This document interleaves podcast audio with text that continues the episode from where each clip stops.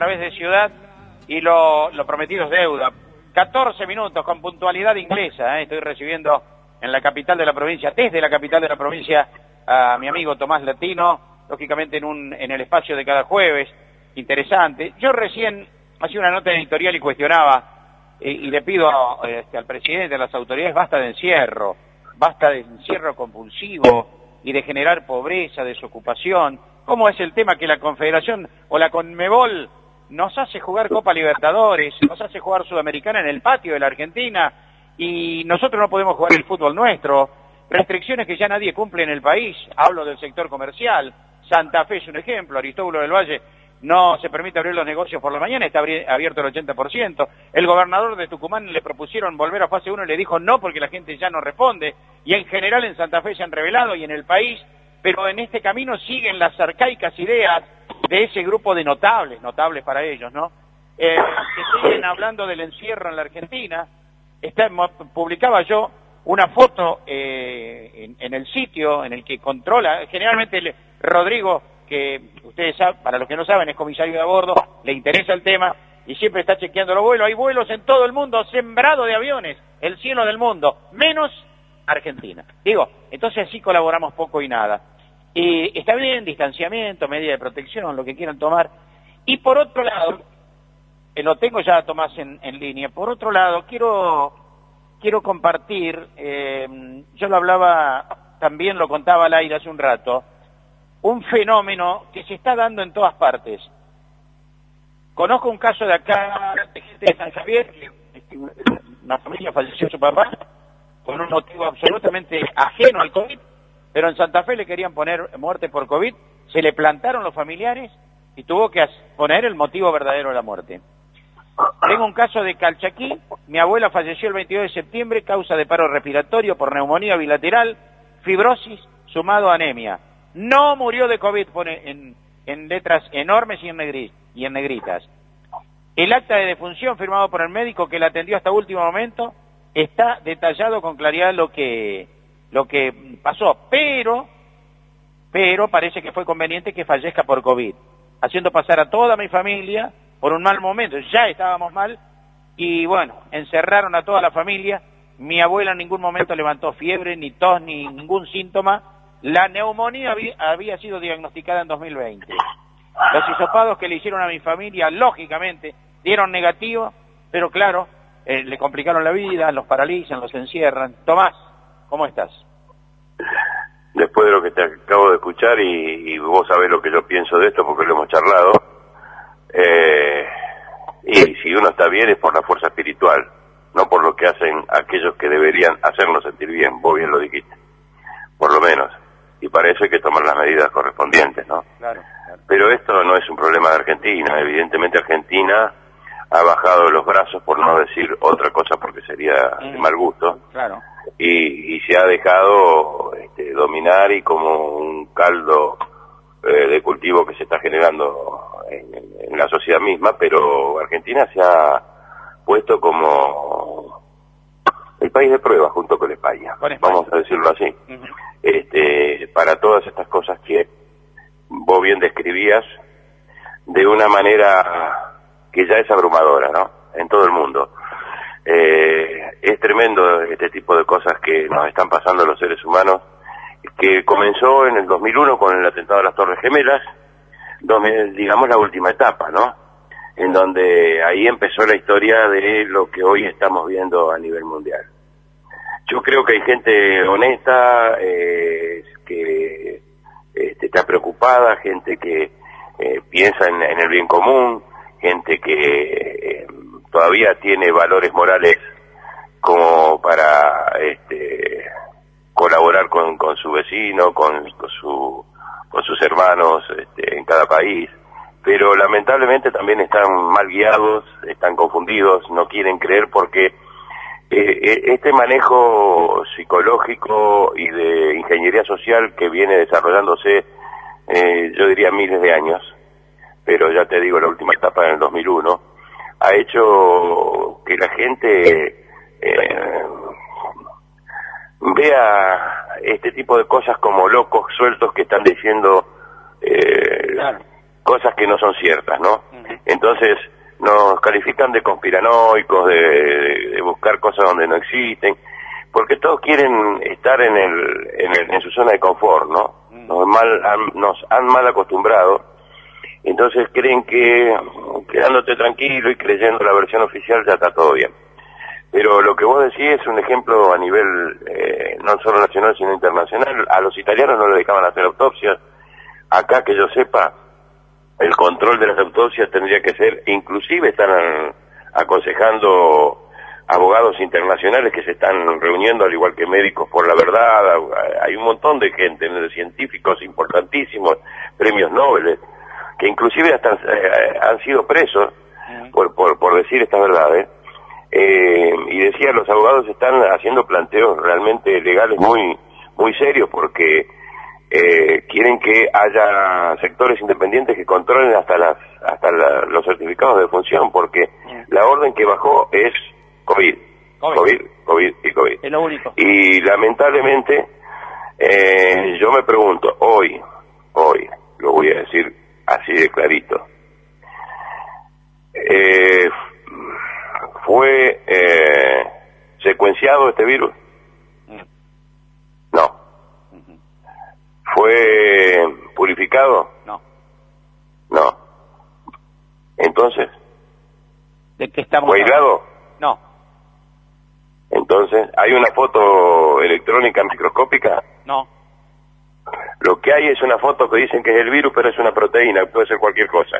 Correcto. Bueno, una muestra. Si profundizo, termino en el HIV, que todavía se sigue discutiendo hasta Montañer y, y los premios Nobel. Es tremendo. ¿Y qué hay detrás de todo esto? Somos tan inocentes para no darnos cuenta que hay intereses no solo económicos, sino de dominio mundial. Claro. Claro. Y cuando uno habla de este tipo de cosas, le pasa lo que a Canosa, que se le dio el gusto de... de- de- era, Get- era Gatorade, como dijo Sí. Mirardo. Sí, sí, sí. y entonces tienen que esconderse. ¿Por qué a los italianos no les dejaban hacer autopsia? Hasta que hicieron autopsia y dijeron, señores, en vez de salvarlos con, con los respiradores automáticos, los estamos quemando por dentro a los, a, a los pacientes, los estamos matando. En Italia. Pero no lo digo yo, no quiero Claro, ser, Claro, total. No quiero asustar a nadie, quiero que, que, bueno, si asusto, bienvenido sea en la verdad, no en la, en la invención. Busquen, investiguen. ¿Por qué Google tiene los algoritmos para, para interferir cualquier cosa? Puedo decir, eh, el COVID no es la causa, y cuando pones no es la causa, sale la causa del COVID, todo al revés. Claro. Sí, sí. No hay forma de, de- de averiguar, está todo, todo, todo cercenado, cuestionado, te persiguen, este, médicos eh, importantes, de renombre, gente seria, puestos, puestos presos. Eh, escúchame, en el sur argentino, ¿sabes cuánto van a cobrar si no usas el barbijo? Ah, sí. Escuchaba alguna. 28 mil pesos, estamos todos locos. Así que vos vas caminando por la playa y está bien, pero si te parás, suenan los silbatos de la policía porque no te puede parar. El virus actúa si te parás, Ah. No, no, sí. no puede estar sentado. Eh, En una plaza no se puede estar, pero 22 jugadores se abrazan, transpiran, Sí. se dan besos, Sí. se escupen, Eh, pero lo hacen practicar en cuadrados separados. Eso es una locura. Una locura. Pero aparte la Conmebol hace jugar aquí, a nosotros nos obliga a jugar y nosotros no jugamos. Eh, Maradona y Tinelli a los abrazos, besos y abrazos ayer, por más que en, en un momento tenían este, el protector, pero igual, era una cercanía y una con un afecto, pero bueno, eh, son los... Pero si eso es lo fundamental de la relación humana, nos están queriendo deshumanizar. Claro. El tema es ese, René, o sea, no está mal que se abracen, me- me- lo felicito, Maradona se abrazó. Pero el tema es que la gente quiere cumplir las normas de los supercientíficos y pongámonos de acuerdo, o sí o no. Y la oposición al gobierno también usa, uy, miles y miles de muertos, porque le sirve para, para como fracaso sanitario para pegarle al gobierno. Y lo único que hacen entre los dos, de un lado y del otro, ¿Sí, Tommy? Eh, se palmó la línea, así que vamos a hablar de otros temas. bueno, Tommy. eh, Sí, sí, no, no, pero déjame terminar, Sí, porque ya sí. que eh, esto no es casualidad que se corte, ¿no? Bueno, Qué casualidad, pero bueno, eh, a, a otro nivel. Yo les recomiendo, eh, ya que hiciste este comentario, les recomiendo a todos que busquen el experimento 25. bueno. Perfecto. Busquen Experimento 25, hecho en 1968. Lo hizo el doctor John Coffin. Búsquenlo y después se van a dar cuenta, no quiero nada, que cada uno lea y escuche. Lo encuentre, lo lea. Mm. Porque si yo digo ahora esto así, ah, claro, bueno, se van a sorprender cuando lean qué es lo que está pasando hoy. Bueno, nos vamos a meter en tema, Tommy, porque se nos va la hora, 26 minutos pasaron de las 10. Eh, un tema que tenemos relegado y vamos a abordar justamente Cristina Martín Jiménez, la, la editora, digamos, la escritora del libro La verdad de la pandemia, quién ha sido y por qué la tenemos este, envasada, ¿no? Así es, pero va a hablar de otra cuestión, bueno, ah. vamos a escucharla. ¿Cómo no? Aquí va, entonces, eh, dale Diego. Y hoy estoy aquí para hablaros de, de Hijos del Cielo. Durante mi investigación para la tesis del Club Bilderberg y los medios de comunicación descubrí que los grandes financieros estaban invirtiendo grandes cantidades de dinero en la conquista y exploración del cosmos. Y eso es lo que da pie a este nuevo libro, Hijos del Cielo. Estudiando a Bilderberg me di cuenta de que los grandes multinacionales, los grandes conglomerados como son Amazon, Google, mm, SpaceX, Microsoft, eh, Bill Gates y todas estas personas que los forman, pues tienen un interés desmedido por conquistar el cosmos. Tienen incluso ya, eh, entre ellos han, formado conglomerados y empresas de exploración eh, y minería planetaria con lo cual, a mí todo esto me hace pararme a pensar porque también en el año 2016 invitan por primera vez a la reunión anual de Bilderberg a un astronauta. Hay muchísima expectación con todo lo que está ocurriendo en el cosmos y sobre todo yo como crítica de estos grandes poderosos que ocultan secretos, hago con mi libro una denuncia porque mm, ellos ya conocen que, existe la vida más allá del planeta Tierra, que estamos siendo visitados desde, desde la Guerra Fría. Estas últimas, eh, estas últimas luces que se están viendo en el cielo comienzan en el año 1947 y lo han mantenido en secreto. Esto es un fraude informativo. El tema de mayor trascendencia para la humanidad, que no estamos solos en el cosmos, tiene que estar, eh, es un conocimiento que tiene que estar en manos de todos. Esto se tiene que compartir, se tiene que difundir. Es una aberración. Os voy a leer en la página 32 del libro, que me parece una revelación eh, impresionante y que temas, cuestiones de este tipo tendrían que abrir informativos. Uno de los multimillonarios, Bigelow, que están colaborando con la NASA y que están enviando astronaves, naves inflables, ya tenemos astronautas circundando la órbita terrestre con naves inflables, pues fue entrevistado hace poco, el año pasado, por la CBS y le pregunta a la periodista, ¿Cree que en nuestros viajes espaciales encontraremos otras formas de vida inteligentes? Dice él, no hay que ir a ninguna parte. ¿Quiere decir que podemos encontrarla aquí? ¿Dónde exactamente? incide la periodista. Justo debajo de nuestra nariz, dice el millonario. ¿Y no es arriesgado para usted decir en público que cree en ovnis y en alienígenas? Me importa un comino. ¿No le preocupa que algunos digan, ¿has oído a ese tipo? Parece que está loco. No me importa. ¿Por qué no? Porque no va a cambiar la verdad de lo que sé. Ha habido y existe una presencia extraterrestre y he gastado millones y millones y millones. Probablemente a nivel individual he gastado en este asunto más que ningún otro en Estados Unidos. Este señor está colaborando con, la NASA y con la CIA. Tiene en su poder todos los documentos secretos de, todo lo que se está viendo en el cosmos. Con lo cual es un, es un argumento a tener muy en cuenta para, para los periodistas. Para nosotros tenemos que, saber todo esto. Se ocultó en plena Guerra Fría, a partir del año 47 se oculta porque, pongámonos en el contexto histórico, el mundo está dividido en, dos grandes áreas, ambas expansivas, la Unión, eh, la, la URSS y, Estados Unidos. Y aparecen estas extrañas naves en el cielo, una tecnología superior a la terrestre. Ambos querían ganar la Guerra Fría. Hacerse con uno de estos artefactos significaba tener una tecnología que superase a las armas de, de, la Tierra. Con lo cual, esto se mantiene en secreto y no solamente es que se mantiene en secreto, sino que empiezan a crear una políticas comunicativas que incluso eh, utilizan a Hollywood como, como campaña propagandística para alejar a las personas, a la opinión pública, del interés. El extraterrestre se dibuja como un alien, como un monstruo deforme, que, peligroso y hostil al planeta Tierra. Con lo cual, todos tenemos que apartar el, interés de la cuestión más importante de la humanidad. Ya tenemos pruebas gráficas, precisamente por, por, el motivo de que los multimillonarios están colaborando con los, con los estados y con los gobiernos. Ellos son los primeros en que se abra este tabú y que, y que no queden en ridículo, ¿no? Millonarios que están invirtiendo en algo tan importante. Con lo cual, el Pentágono se ha visto obligado a dar pruebas y afirmar que efectivamente muchas de las astronaves que se ven en el cielo no son de procedencia terrestre. Esto ocurrió el año pasado y lo, lo, publicó un medio bastante del sistema, eh, de New York Times.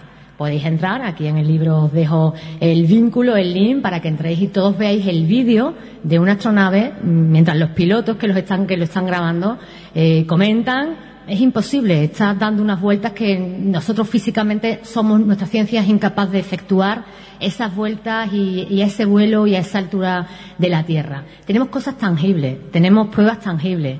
Este vídeo y muchos de los que, de los que se van a ver en breve, pues lo demuestran. También está, se ha metido en, también está implicado en la conquista y exploración del cosmos el primer país árabe que, quiere llegar, dice que el año que viene va a llegar a la Luna y que también va a poner, va a contribuir a, la colonia que quieren hacer en Marte, que son los Emiratos Árabes Unidos.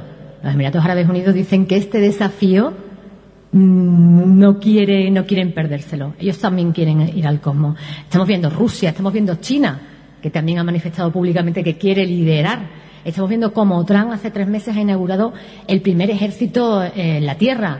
Se ha descubierto en Estados Unidos un agujero negro de 50 trillones del presupuesto eh, norteamericano que ha ido a parar al Área 51 y al Departamento de Defensa dedicado a la exploración y el lanzamiento espacial.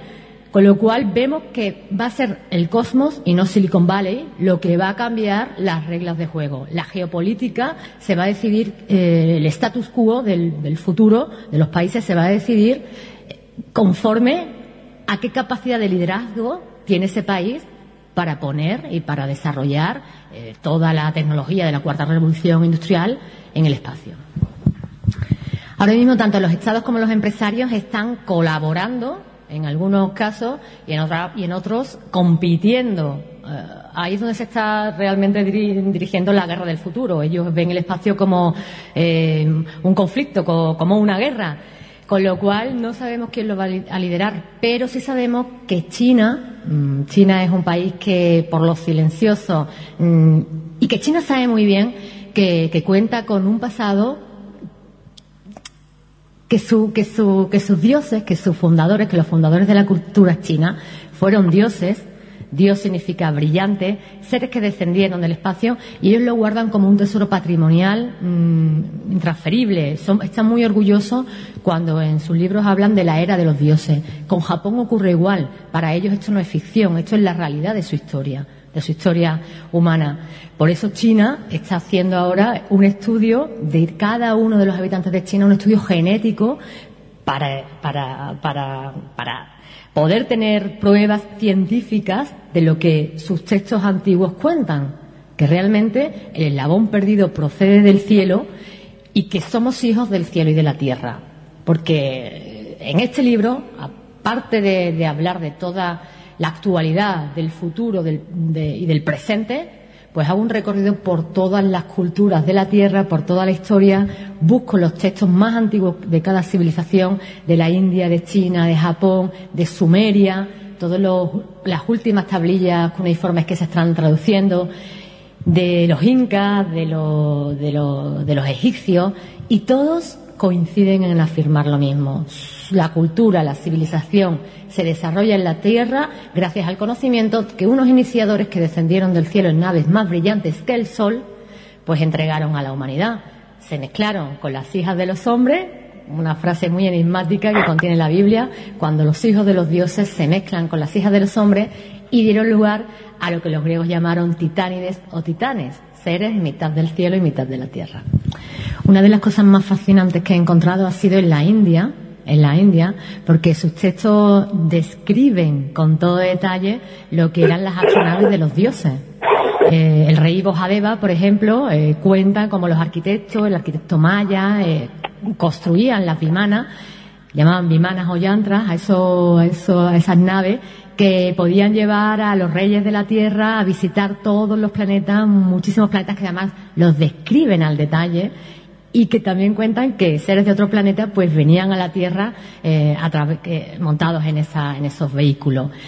Lo que sí cuenta el rey Bojadeva es que él mm, describe cómo, cómo eran el método de construcción de estas máquinas, pero que se iba a guardar algunos detalles en secreto porque estos artefactos podían caer en manos equivocadas y podían dar la victoria en una guerra pues al, al enemigo.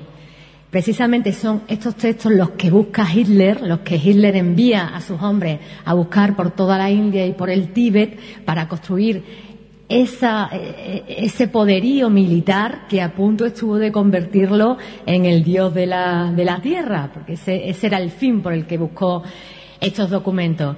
Y realmente las descripciones que hacen en la India de los dioses y de las guerras eh, cósmicas en el Maharabata, en el cielo, son realmente sorprendentes. Es un viaje, es un viaje mm, apasionante por la historia de la humanidad, porque esto nos enseña quiénes somos.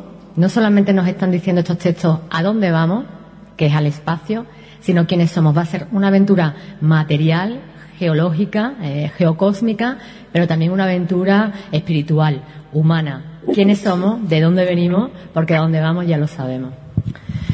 Yo pienso que el futuro puede ser muy beneficioso para la Tierra porque estamos en un momento en el que la humanidad está eh, muy perdida. Hemos llegado a un punto donde sabemos ya que tanto el capitalismo salvaje como el comunismo salvaje han fracasado.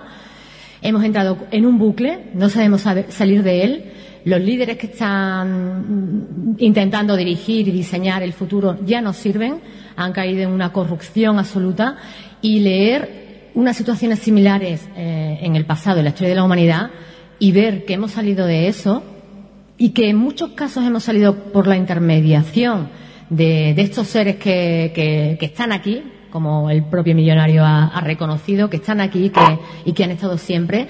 Esto me abre una esperanza a mí como, humana eh, enorme. Vamos a salir de esta, vamos a regenerarnos y la carrera espacial nos abre nuevos códigos para, para, para seguir creciendo y para seguir eh, teniendo un futuro, no solamente para nosotros, sino para nuestros descendientes. Bueno, ahí estaba entonces Cristina Martín Jiménez. Bueno, nuestra amiga que pega en el palo, digamos, no es una periodista inquisidora eh, y obviamente eh, le falta especializarse en algunas cosas y va a ir descubriendo con el tiempo que algunas relaciones no son tan directas, pero que tiene puntas de lanza como para eh, empezar a descubrir todas esas cuestiones que ella se plantea más que, que afirmaciones, ¿no? yo estoy seguro que la carrera espacial no es la solución, sino la, el espíritu humano para que esa carrera espacial tenga sentido. Eh, y estamos yendo para el lado equivocado, así que pues, puedes subirte al mejor auto de mejor mecánica, pero si no sabes manejar te vas a hacer pelota en la primera esquina. Total. Eh... eh bueno, eh, esta amiga habla de, de, Hitler, bueno, ¿de dónde crees que sacó el símbolo nazi? De la India. ¿Y por qué los rusos este, bombardearon el desierto de Gobi? El desierto de Gobi, un desierto. ¿Por qué? Bueno, yo les recomiendo el retorno de los brujos que busquen y lo lean, ¿eh? de un par de científicos que en la década del 60 por ahí escribieron todas estas historias y van a empezar a comprender la lucha entre el bien y el mal que se está llevando adelante. Y obviamente ella misma dice, fracasaron de un lado y del otro, capitalismo y comunismo. Y aquellos que manejan a todos estos títeres son los que están haciendo lo que hablábamos al comienzo de todo esto. ¿Cómo no? Tenemos dos testimonios más bueno, tenemos, vamos a poner uno, René, porque no vamos a llegar. A ver. Vamos a, escuchar este el, el, el, primer audio, pero permitime que haga una pequeña introducción para que comprendamos, ¿Cómo no? porque se trata de un caso ocurrido en el año 78, pero recién ahora está saliendo a la luz los mejores este, condimentos de esta historia. Esto eh, ocurrió el 6 de septiembre de 1978. El protagonista es Juan Oscar Pérez, un hombre sencillo, sereno, nacido y criado en el campo. Él viste siempre con bombacha, sombrero, camisa de gaucho. Lo vas a ver en todas las entrevistas como la que eh, recogimos este audio, en donde participan incluso periodistas mexicanos, cuando se hizo un, este, congreso eh, ovni en Victoria. Eh, bueno, él ha hablado en distintos lugares, eh, fiel a su origen guaraní, un pausado, tiene tranquilidad cuando relata su historia, un hombre que tiene apenas la, primaria, le cuesta, le cuesta este eh, poder comunicarse de su forma tan humilde y sencilla y, obviamente eh, esa falta de, educación que no quiere decir que no tenga sabiduría y que no, no tenga que ver con el espíritu, ¿no? que es lo fundamental. Esto le ocurrió cuando él tenía 12 años, pero cuando uno empieza a escuchar su relato, se da cuenta de lo impactante que ha sido para él, a tal punto que casi su vida se destruye, no por el hecho en sí, sino que siendo un hombre sencillo de campo y con una cultura muy particular, él incluso se alejó de su propia familia, de los amigos, fue tremendo lo traumático de lo que la sociedad le devolvió a él sobre esta realidad.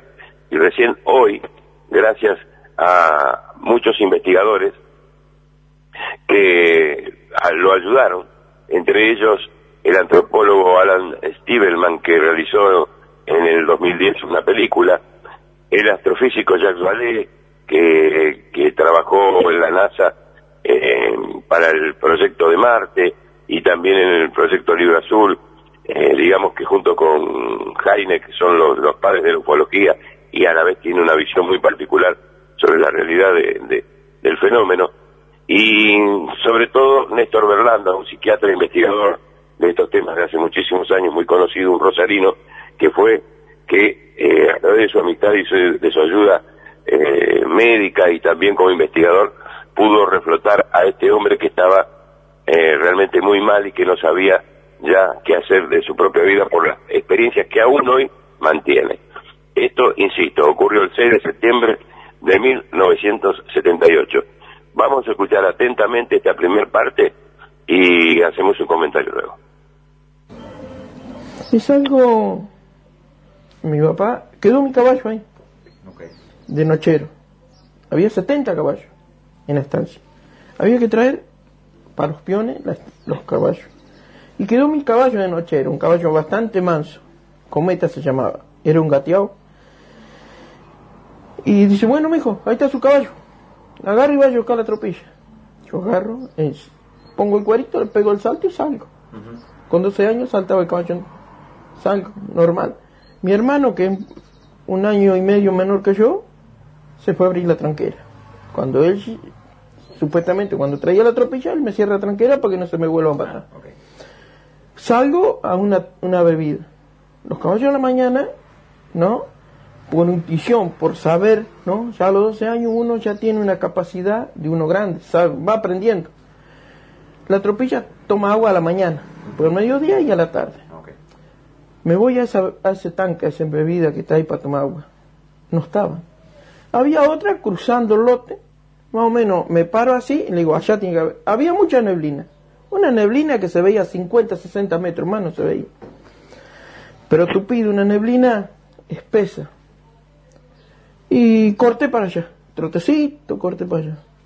Yo sabía que en ese lote se sacó toda la hacienda porque en ese lote se iba a trabajar, se iba a arar, se iba a sembrar pastura para la hacienda. Cuando voy así entre la neblina, a unos 500 metros después que salí de ese molino, una casilla. Yo siempre supe que era una casilla. ¿Qué me imaginar que voy a encontrar algo raro, algo extraño? Me acerco, no podía ver bien, estaba a 60 metros, el caballo lo volvía bien, no se arrimaba, le pegué unos buenos chelos, era dominable, uno eh, andando a caballo con 12 años, sabiendo de caballo, se domina, le pegué otros par de chelos y me arrimé a donde estaba allí. Para mí siempre fue una casilla, gris, como son todas las casillas. Sí, sí. Y me acerco y miro. Por ahí el caballo no quería quedar quieto, le vuelvo a pegar, lo apunto donde estaba. El- Era lo raro mío, que siempre miré, que alrededor de esa casilla no había neblina. A 30 metros, 10 metros, más o menos, una distancia, no había neblina. Y se veía el cielo. Yo digo, se ve el cielo. Yo pensaba que era, el cielo tenía un fin. ¿Cierto? Eso siempre, hasta cuando viajé en avión vi que era, ¿no? Subo con tormenta y arriba estaba el solcito. Exacto, sí. Y ahí empecé, ¿no? A sanar mis cosas, ¿cierto? Digo, ah, y ahí empiezo. Y digo yo, mira, sin neblina.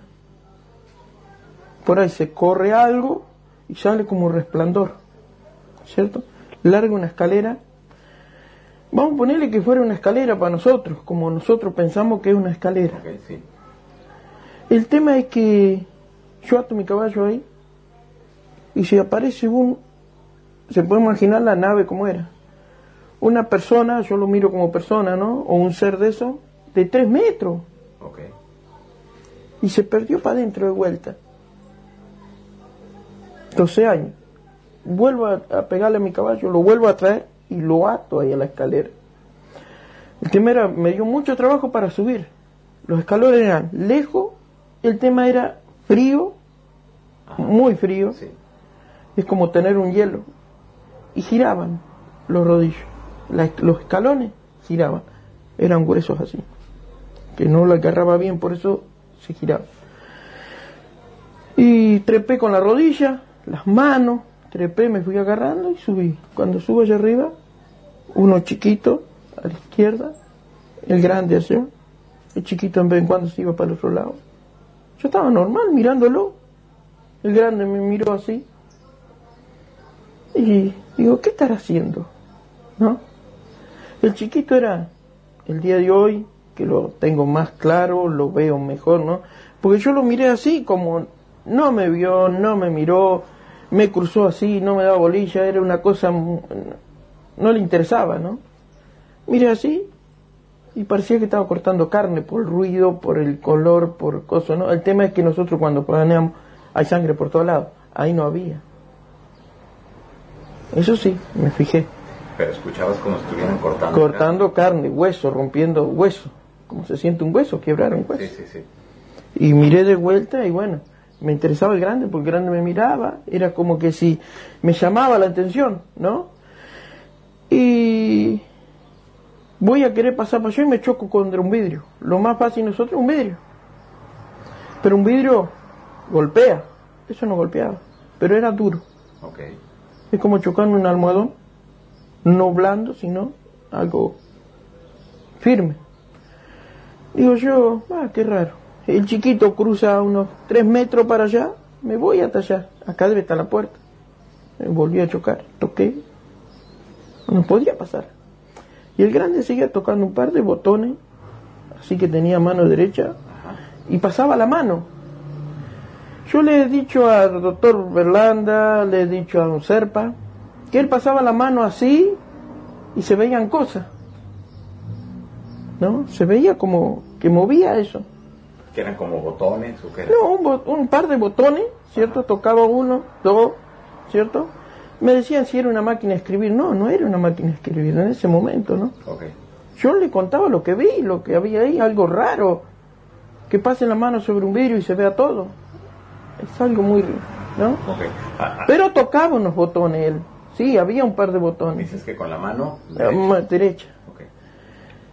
Y, y bueno, era como luces, camino, ¿no? Pero nunca entendí qué era, ¿no? En todo momento tú estuviste consciente. Sí, Ok. sí, normal, como estamos acá. Tú mencionas de un, de un ser chiquito. ¿Cómo era? Descríbenos así a grandes rasgos. Era, vamos a ponerle como un barril, un tarro de 200, Ajá. ¿no? L- casi la mitad, ¿cierto? Un tarro de 200, un poco menos de la mitad. Un poquito más de la mitad para arriba. Y después tenía un, forma una cabeza, vamos a decir lo que es, ¿no? Pero las manos movía, se movía normal. Una era como un martillo y una tenaza, ¿no? Era una cosa así. Pero era como que si se cambiaba, por ahí parecía que tenía un cuchillo porque como trabajaba. Yo por ahí lo miraba porque se sentía mucho ruido. Pero a mí me interesaba que él sí, que él era otra cosa. O sea, que el chiquito era el que tú consideras que estaba cortando como hueso. Como hueso, sí. sí. Y Para en lugar mí, de tener dedos tenía esto que sí, mencionas. sí, sí. Ok. Como que si se cambiaba la mano. O, o nunca lo vi. Que por qué tenía un martillo, o parecía una tenaza de un lado y después parecía un cuchillo o algo así, ¿no? Eh, muy raro, porque después miraba y era algo medio... Pero no, no, no entrábamos nunca en comunicación, nunca, siempre cruzaba, me rozaba, era una cosa muy... Ajá. Y uno no, no, no, yo o no... sea, no te tomaba en cuenta, como, No. si, no, como si no estuvieras ahí. Como que si yo no ¿Era un ser orgánico o era un robot? ¿O qué No, no, no, no, no sé, no. Y caminaba, tenía, tenía pie, Ajá. tenía, Así como nosotros. sí, Ok. Después, ¿qué sucede? ¿Tú sigues adentrándote? Yo estoy adentro Ajá. de la nave. En una veo que la puerta se busca cerrar. Y se levanta la escalera. Mi caballo, yo me acuerdo que estaba, estaba en la escalera. Exacto, sí. Y la nave se... Yo me bajo por mi caballo. Por el, el reto que me iba a pagar mi papá si no llego con la tropilla y el caballo. Yo no, nunca tuve miedo ahí. En ese momento jamás tuve miedo. Era normal como estoy hablando con ustedes. Nunca le tuve miedo. Busco bajarme, se abaja el más grande. Me sostiene el caballo. Volvemos de vuelta. Subo arriba de la nave y empiezo a mirar. Y no, no me acordaba hasta que el doctor Berlanda me La hizo historia unos- se corta ahí. Sí. Ahí es donde se corta. Sí. Descríbenos ahora al ser grande que estaba ahí. Ya nos hablaste del chiquito, ahora el... el No, pero yo tengo la historia Ajá. que, que lo que me pasó con el doctor Berlanda, Sí, yo voy a otro lado. ok.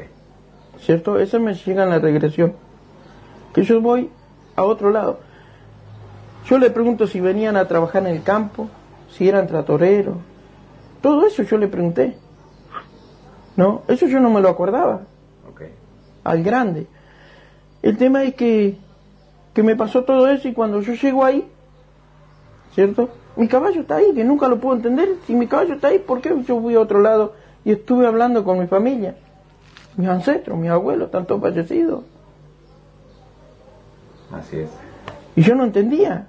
¿Sabe qué? Llevó a lo de los 12 años eso. Ajá. No entrar. No entrar razón que como mi caballo ahí. Me pasa otro caso muy parecido saliendo de esto. Cuando tenía 47, 48 años. y Ya era mayor, vivía en una estancia, tenía empleado ahí. La estancia estaba toda iluminada. Ajá. Me pasa lo mismo. Era raro que la estancia esté toda iluminada si yo estaba de, de, de, de, de-. A la mañana siguiente yo trabajaba esa mañana. Me tocaba a mí la guardia. Los peones se fueron todos de Franco. Ah, ha vuelto corriente, digo yo. Qué raro que prendió toda la luz del galpón. De lejos yo visualizaba eso, que la estancia tenía luz. Muy raro. Que están de fiesta. No, el clima es que no escuché música, nada. En el campo, ¿no? Se escucha de lejos la música. No había nada. Eso fue todo así. Cuando iba llegando a unos 500, 600 metros, la estancia se apagó las luces. Digo, más, se han acostado. A las 3 de la mañana se han acostado. No, voy llegando y cuando quiero acordar, una luz había ahí adelante. Yo me acuerdo que estaba en la tranquera, pasé la tranquera, voy a querer salir y después me acuerdo que estoy en, en mi casa, entrando a mi casa. ¿Qué pasó en el trayecto ese? Que don Bernardo acá me hizo una regresión y bueno. Y vas recordando esos, esos fragmentos. Y sí, hay unos recuerdos medio feos, ¿no? Ok. Antes de continuar, Juan, para también conocer un poco de esa parte que ya te ayuda el doctor eh, Néstor a, a recordar. Eh, ¿Usted quiere saber qué me pasó después en la nave? Sí, ¿Cómo pero, pero antes, ¿cómo, cómo era ese ser grande? Si hubo esa comunicación y cómo se da esa comunicación. Y luego ya entramos a esa otra parte. Bueno, esa parte yo nunca lo sentí hablar. Lo que yo recuerdo. Ok. Nunca lo sentí hablar. Murmullo sí. Uh, uh. ¿Cierto? Sonidos. Sí, un murmullo, para mí un murmullo, no Sí. un, un- no mu- soni- sino un ¿no? Como si tratara de hablar. Como que si hablara, pero yo no lo entendía nunca. ¿no? El tema es que que me quedó muy que yo le pregunto en la regresión esta parte que qué hacían, qué estaban haciendo, esas partes no me acordaba. Con la regresión tuve comunicaciones con ellos. Ah, ok. Es como que si esa parte que nunca me comuniqué, yo me acordé toda. Ahí, salió todo. Sí. Todo. En la regresión, yo estuve charlando, hablando con ellos. Y hablé con mi abuelo. Ok. Hablé te con mi abuelo. ¿Qué te dijeron? Y es muy difícil, porque nosotros, por lo que me dicen ellos, son los tatas.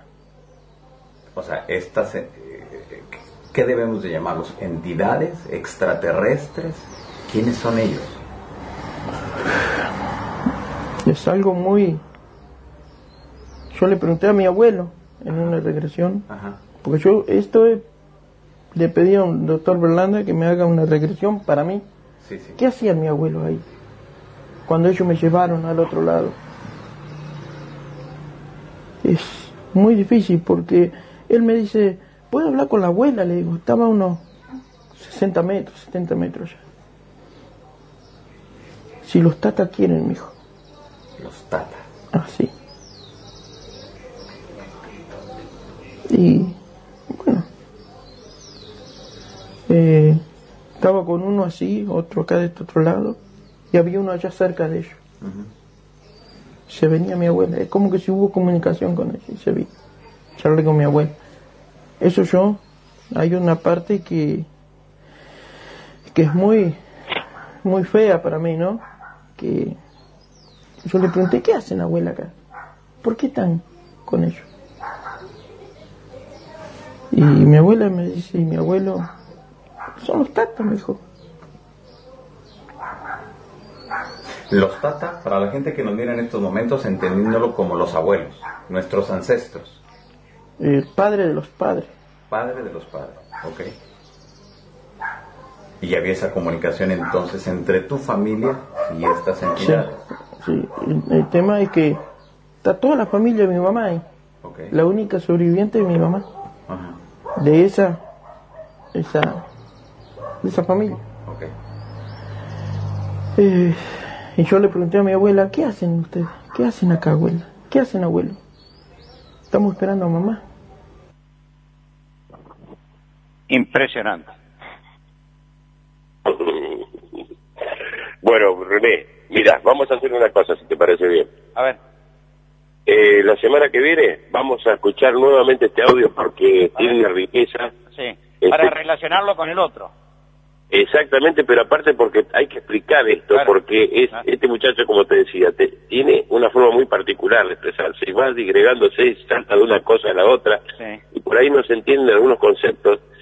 Él ve al abuelo que estaba fallecido, Sí, la lo abraza, habla con él, habla que estos seres son los, los padres de los padres.